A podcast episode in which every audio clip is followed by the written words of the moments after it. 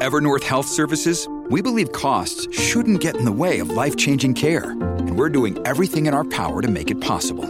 Behavioral health solutions that also keep your projections at their best? It's possible.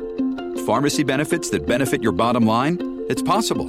Complex specialty care that cares about your ROI? It's possible. Because we're already doing it.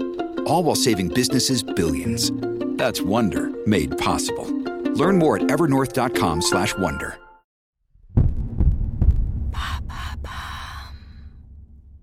Qu'est-ce que le test de la tasse de café au travail? Merci d'avoir posé la question.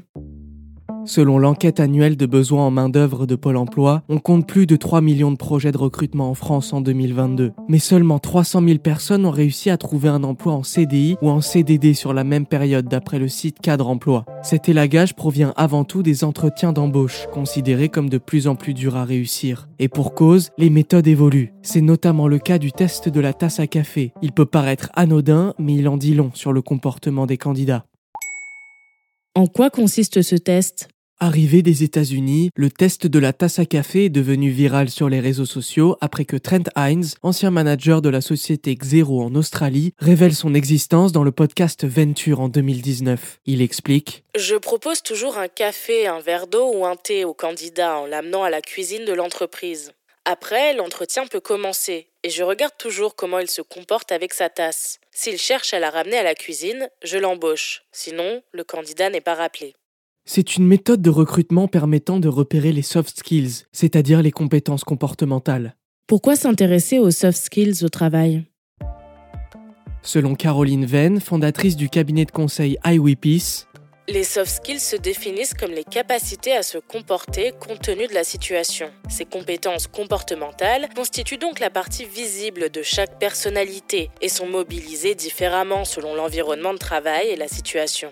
En partie innées, elles peuvent aussi avoir été développées ou acquises dans la sphère extrascolaire, lors de pratiques artistiques ou sportives par exemple.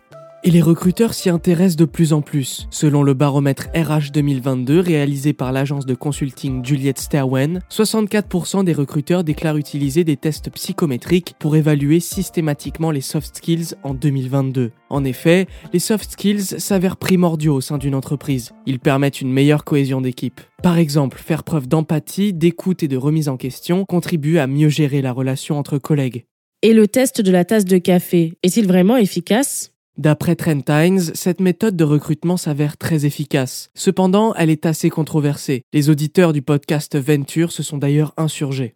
C'est bon à savoir. Le patron dit clairement qu'il manipule ses futurs employés avec une tasse de café. Il pourrait très bien jouer à ce genre de jeux psychosociaux bizarres quotidiennement. Voilà ce qu'est le test de la tasse à café. Maintenant, vous savez. Un épisode écrit et réalisé par Samuel Lombroso. Ce podcast est disponible sur toutes les plateformes audio et si cet épisode vous a plu, vous pouvez également laisser des commentaires ou des étoiles sur vos applis de podcast préférés.